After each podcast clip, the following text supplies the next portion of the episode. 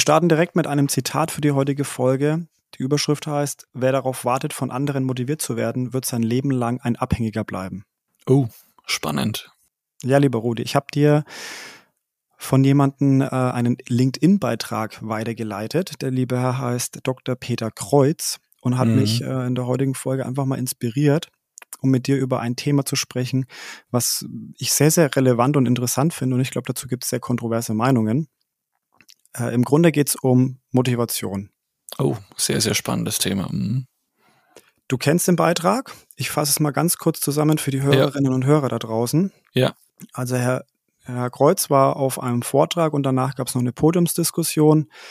Äh, und man muss wissen, er ist äh, ja Founder von Rebels at Work und befasst sich eben mit verschiedenen äh, Thematiken aus der Arbeitswelt. Und in dieser Podiumsdiskussion ging es dann wohl auch ein bisschen um das Thema Motivation und es kam wohl auch eine Forderung. Wir brauchen auch Chefs, die uns mal wieder richtig motivieren von einem der Teilnehmer.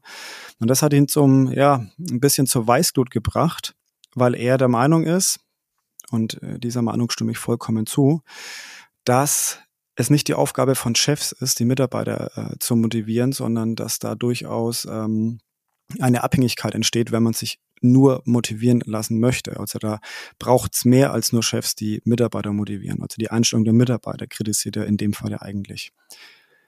Ja, jetzt mal kurz zu dir, Rudi. Was ist denn deine Einstellung? Bist du, bist du der gleichen Meinung wie Dr. Peter Kreuz und sagst, es gibt eine Eigenverantwortung bei, ähm, bei Mitarbeitern oder sagst du, hey, nee, es ist schon, äh, ich bin auf Mitarbeiterseite. Es ist, die, es ist die Aufgabe von Chefs, von Führungskräften äh, zu motivieren. Wie siehst du das? Mhm. Spannende Frage, weil ich ein Stück weit beide Aussagen nachvollziehen kann oder beide auch nachfühlen kann. Aus meiner Sicht ist es aber, wenn man einen Schritt zurückgeht, so, dass Motivation nur, und zwar immer nur von einem selber kommen kann. Und mhm. damit meine ich wirklich diese intrinsische Motivation, weil der Kern einer ganzen, ich nenne es mal Motivationsspanne, beginnt immer bei dem inneren Funken. Der muss da sein, dass ich ein Feuer entzünden kann, dass das Feuer lodern kann.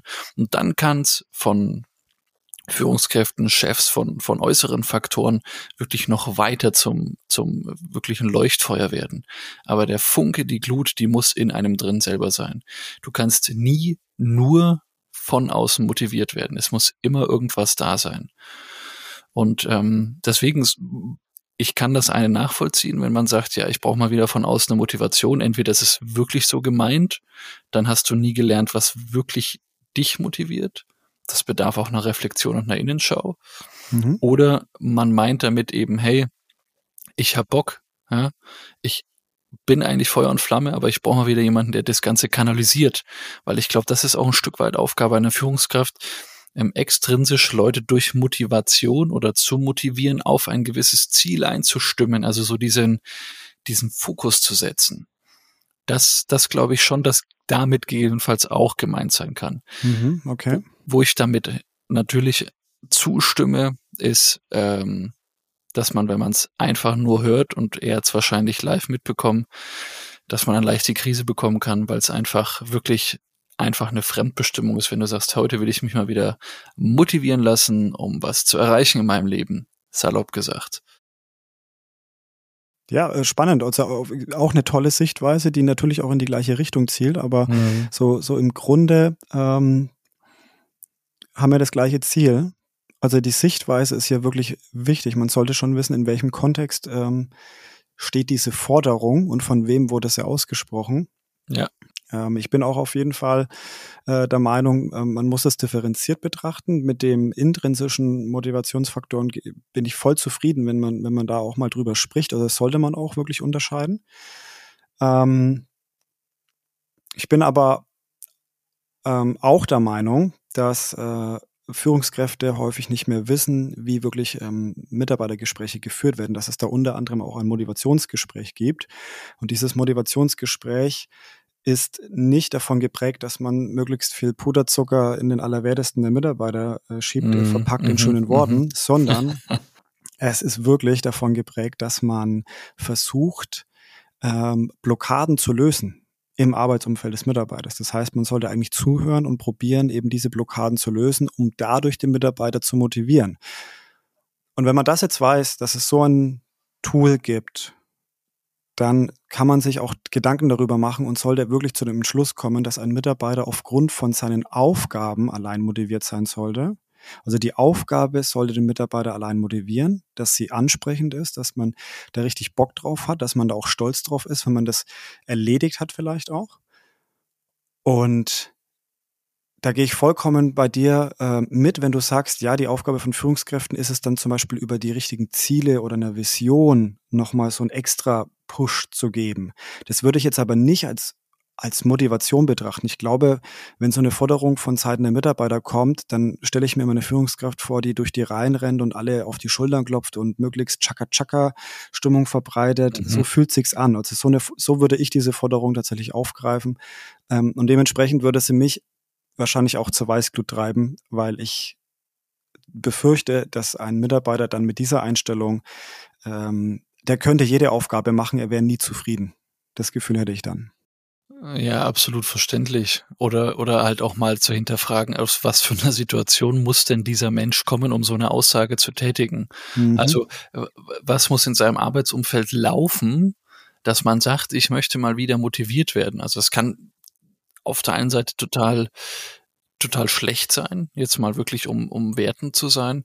Das kann aber auch einfach äh, potenzialbehaftet sein, also dass man wirklich reingeht und sagt, hey, okay, vielleicht gab es da noch gar nicht diesen Eye-Opener, dass mhm. du wirklich äh, für die Führungskraft auch mal hingehst und sagst, okay, schau mal, du kannst ähm, die, ich sag's mal, negativen Motivatoren, also die eher ins Negativ ziehenden ähm, Barrieren oder Hindernisse in so einem Mitarbeitergespräch beispielsweise oder in einem kleinen Coaching, kleinen Training eruieren und beiseite schaffen womöglich. Du kannst aber auch extrinsisch noch ein bisschen äh, Feuerholz auf das Feuer legen, um es eben größer zu machen, um das ein bisschen zu potenzieren. Und ähm, das sind eben die Punkte, die man sich, und ich hatte es vorhin schon äh, ein, angesprochen, die man sich bei so einer Innenschau, bei so einer Reflexion auch mal vor Augen führt. Was sind denn wirklich Dinge, die mich motivieren? Wir hatten neulich eine Folge über, über Purpose, über Sinn bei der Arbeit. Sinn bei der Arbeit kann ein Motivator für sich selber sein. Ähm, das kann man aber nicht pauschal für jeden sagen. Also nicht jeder hat eine sinnhafte Arbeit für sich als Motivator. Ähm, Jetzt gibt Leute, die auf der Welt gar nichts arbeiten. Was haben die für einen inneren Motivator? Hm, also da gibt's ja ganz, ganz viele Dinge und die wirst du eben nur rausfinden, wenn du auf der einen Seite guckst, reflektierst, aber auf der anderen Seite auch probierst, weil ähm, wenn du es nicht gemacht hast und erlebt hast, jeder ist das Ergebnis aus seiner Erlebniswelt, dann wirst du das nie wissen. Das mhm. heißt, aus meiner Sicht ist eine Motivation auch ein Stück weit aus einer Innenschau, aus einer Reflexion einhergehend und aus einem gewissen Erfahrungsschatz einhergehend, wirklich die intrinsische Motivation herausgefunden zu haben mhm. für sich. Das ist jetzt dann vor allem aus Mitarbeitersicht, oder? Oder wie siehst du es? Grundsätzlich, das kann auch eine Führungskraft haben. Also wenn eine Führungskraft beispielsweise für sich reflektiert hat, hey, ich find's mega geil, ähm, Leute zu motivieren, bleiben wir mal beim Thema, oder ich finde es geil, Leute zu coachen. Wirklich, das, das erfreut mich richtig auf eine, auf eine tiefe Art. Dann und hier muss man unterscheiden zwischen Spaß und Freude, aber da kann man mal an einer anderen Stelle drüber reden. Es erfreut mich, es erfüllt mich mit Freude, Leute zu etwas zu bringen. Die, die beste Version seines Selbst zu sein, ist immer so ein ausgelutschtes Sprichwort. Aber das gilt aus meiner Sicht sowohl für Mitarbeiter als auch für Führungskräfte, natürlich als auch für Chefs. Die haben ja auch ihren inneren Antreiber, ihren Motiva mhm. Motivator. Mhm. Und wenn man sich mal überlegt, woher das Wort kommt, Motivation, kommt von movere, lateinisch bewegen, hat sich dann irgendwann mal da zum Beweggrund entwickelt. Also eine Motivation ist der Beweggrund. Weswegen mache ich etwas? Ich kann auf der Straße stehen und gucken oder ich kann auf der Straße stehen und vielleicht auch danach einen Spaziergang machen. Ich kann einkaufen gehen, ich kann Leute anquatschen, ähm, ich kann mir was zum Essen holen. Was ist meine Motivation? Was will ich erreichen? Wo will ich hin? Was ist mein Beweggrund? Und das mhm. erfordert aus meiner Sicht eben wirklich diesen, diesen reflektorischen Ansatz. Und manchmal hast du den nicht und dann kann man sich Hilfe von außen holen. Eben beispielsweise bei einem Coach, bei einer Führungskraft. Mhm, ja. Und ich möchte noch eins, eins hinzufügen, es braucht auch den Willen, ne, dass man auch wirklich gut gelaunt ist oder sich motivieren lässt. Denn dann kann das Ganze ja auch greifen, weil sonst äh, kann der andere jedes Wort der Welt verwenden und wird dich nicht, nicht äh, mitreißen. Deswegen so eine Selbstreflexion für den Mitarbeiter, aber auch für die Führungskraft ist sicherlich extrem wichtig, wenn wir darüber sprechen. Mhm. Das heißt, wir fassen einfach mal zusammen. Im Grunde reizt uns diese Aussage auch. Wir brauchen auch Chefs, die uns mal wieder richtig motivieren, weil es gehört eine Eigenverantwortung dazu. Der Mitarbeiter muss selbst mal auch reflektieren, was motiviert mich, beziehungsweise muss den Willen haben, äh, dass so eine Motivation greift. Und auf der anderen Seite können wir, glaube ich, festhalten, dass äh, die Motivation von Führungskräften häufig schon in Führungsprinzipien ja, endet, beziehungsweise oder, oder viele Führungsprinzipien ähm, haben als Ziel die Mitarbeitermotivation, wie zum Beispiel das Motivationsgespräch haben wir ja angesprochen, ähm, oder eben auch Führen mit Zielen. Und wenn man die richtigen Ziele verwendet, kann man den Mitarbeiter auch schon äh, begeistern und das ist dann im Endeffekt wieder eine Art Motivation. Ja. Eigentlich eine gute Folge für Mitarbeiter und für Führungskräfte. Ich hoffe, es haben jetzt beide so mit, mit richtig großen Ohren mal zugehört und für meine Begrifflichkeiten können wir da eigentlich noch eins draufsetzen. Das würde ich gerne in einer extra Folge mal machen und äh, Thema Motivation einfach nochmal ja, tiefer beleuchten. Und dafür wäre es mir wirklich wichtig, von euch mal zu erfahren, was wollt ihr über Motivation wissen? Seht ihr es eher aus Mitarbeitersicht und wollt einfach da ähm, für euch noch mehr rausholen, wie ihr euch persönlich selber motivieren könnt? Oder seid ihr Führungskräfte, habt ihr ein Team? Ähm, und fragt euch, wie man das Team am besten anleitet, dann schreibt es uns einfach mal.